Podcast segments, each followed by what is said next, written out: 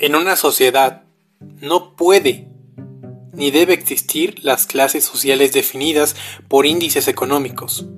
El hombre no es un ser económico. Lo económico hace en él a su necesidad y no a su dignidad. La organización política del régimen colonial, como la misión oficial de los adelantos, era colonizar desde el principio de la conquista. Los españoles comenzaron a fundar poblaciones y establecer ayuntamientos en el Nuevo Mundo. El rey delegó su autoridad a los primeros adelantados y gobernadores, después generales y virreyes. Por ejemplo, el de Nueva España, en 1535, creando así la audiencia. Este órgano ayudaba y asesoraba a las autoridades políticas, con ayuda de los visitadores generales, mientras que la organización judicial, conformado por un Consejo de Indias, fue creado en 1509, siendo así el primer instituto judicial. La administración de justicia tuvo sus deficiencias. El soborno no era raro. Además, la justicia a veces se vendía al mejor postor, sobre todo en el siglo XVII. La sociedad colonial en Hispanoamérica estuvo rígidamente estratificada por peninsulares, criollos, mestizos, indígenas, negros, mulatos y zambos. Los peninsulares ocupaban la mayoría de los puestos políticos, económicos, judiciales y eclesiásticos. Esta injusticia dividió el trabajo contribuido al estallido de la lucha por la independencia. Años más tarde, en 1814 se promulgó la Constitución de Apatzingán, que es el antecedente inmediato de la primera Carta Magna de México. A pesar de no haber estado en vigor, significó un paso fundamental en la lucha independentista que contribuyó a nuestra libertad, sentando las bases de la consolidación del Estado mexicano. El decreto constitucional para la Libertad de América Mexicana, también conocida como la Constitución de Apatzingán, fue la primera redactada en México, promulgada por el Congreso de Anáhuac el 22 de octubre de 1814, en Michoacán. En ella estaban contenidas muchas ideas del generalísimo José María Morelos y Pavón, integrada por 244 artículos y dividida en dos partes, principios o elementos constitucionales y forma de gobierno. En esta constitución destacaba el reconocimiento de la religión católica, así como los conceptos de soberanía, ciudadanía, igualdad ante la ley y el respeto ante la libertad. Pretendía velar por la protección de los pobres a través de la moderación de la opulencia y el aumento de su jornal, que se traduciera la mejor de sus costumbres, alojándose así a la ignorancia, la repiña y el hurto. Parte de este texto plantea que los bienes deberían repartirse correctamente y justamente de manera que nadie se enriquezca en lo particular todos queden socorridos en lo general. Pase a las buenas intenciones, debido a los tiempos difíciles en que fue redactada, no fue posible que entrara en vigor, sin embargo, fue uno de los puntos de partida y fuera inspirado para redactar la Constitución Federal de los Estados Unidos Mexicanos en 1824. Mientras tanto, en el año de 1824 entró en vigor la primera Constitución Federal de los Estados Unidos Mexicanos siendo este un documento de carácter jurídico y político que estableció en el sistema político federal y tuvo como fin principal el de declarar el carácter independiente de México como en el país. Esta constitución de 1824 se conformó por siete títulos y 171 artículos y esbozó una mezcla de antecedentes hispánicos y estadounidenses.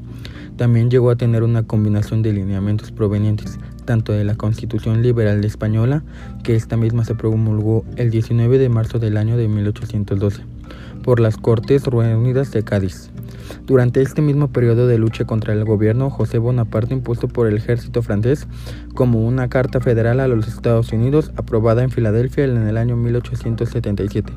Por otro lado, esta carta se considera un documento de resultado de guerra de independencia, cuyos conceptos trascendieron en la Constitución de 1917, que nos rige hoy en día.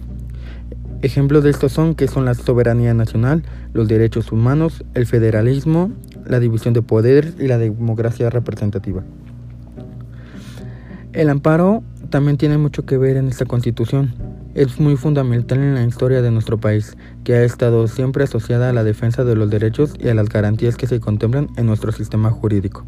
De hecho, cabe señalar que Héctor Fixamudio, el mismo origen hispánico de este vocablo, se ha relacionado con tutela de los derechos humanos, y fue el propósito por el cual se consolidó esta institución a lo largo de la historia. Con los pasos del tiempo, nos ubicamos en el año 1836 con las leyes constitucionales de la República Mexicana de 1836. Fueron una serie de instrumentos constitucionales que alteraron la estructura del sistema del gobierno del país, pasando de un sistema federal a un sistema centralista. Si bien fueron promovidas por Santa Ana, que con la licencia del cargo de presidente de México integraba desde su hacienda magna del Clavo en Veracruz. Las leyes fueron promulgadas por el presidente interino José Justo Corro el 30 de diciembre de 1836. Estas medidas de corte centralistas ocasionaron la declaración de la independencia de Texas, la de Tamaulipas y la de Yucatán. A pesar de la tendencia conservadora, las leyes contemplan la división de poderes. Con base en las siete leyes, se estableció un cuarto poder, el Supremo Poder Conservador, el cual fue integrado por cinco ciudadanos. Estos deberían haber desempeñado la presidencia, vicepresidencia o bien haber sido senadores, diputados, secretarios o despachos o ministros de la Corte. Este cuarto poder tenía la facultad de regular las acciones de los otros poderes, legislativo, ejecutivo y judicial bajo el argumento de los integrantes, tenía la capacidad de integrar la voluntad de la nación. Finalmente, hacemos referencia a las leyes reglamentarias del amparo en México. La ley de amparo se reglamenta en los artículos 103 y 107 de la Constitución Política de los Estados Unidos Mexicanos. El amparo protege a las personas frente a normas generales, actos u omisiones por parte de los poderes públicos o de particulares, en los casos señalados en la presente ley. El 20 de enero de 1869 entró en vigor la ley de amparo por el entonces presidente Benito Juárez, que proclamó dicha ley. El juicio de amparo es el principal instrumento de defensa de los derechos de las personas que tienen para proteger de los actos de autoridad. Existen dos tipos de amparo, directo y indirecto. El amparo directo es el que interpone en contra de alguna sentencia derivada de un proceso jurisdiccional.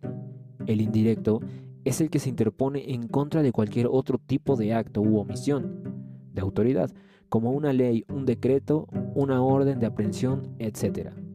La nueva ley de amparo, en su última reforma a dicha ley, se realizó el 1 de abril del 2013. Los beneficios de dicha modificación son, se amplía la esfera de protección a los derechos, se eleva la eficiencia a la justicia mexicana, se fortalece el poder judicial de la federación, principalmente en la Suprema Corte de Justicia de la Nación. Las situaciones en las que se aplica la ley de juicio de amparo son las siguientes cuando se consideren violaciones a derechos constitucionales o a derechos establecidos en tratados internacionales. Se puede interpretar en un juicio de amparo cuando las autoridades transgreden las garantías individuales y cuando no actúan para la protección de las mismas. La ley de juicio de amparo aplica también para la protección de intereses colectivos, de organizaciones y no solo para individuales. Yo pienso que tiene una gran importancia en México, ya que es el principal instrumento de defensa de los derechos que las personas tienen para protegerse de los actos de autoridad cuando se consideran violaciones a derechos constitucionales o a derechos establecidos en tratados internacionales.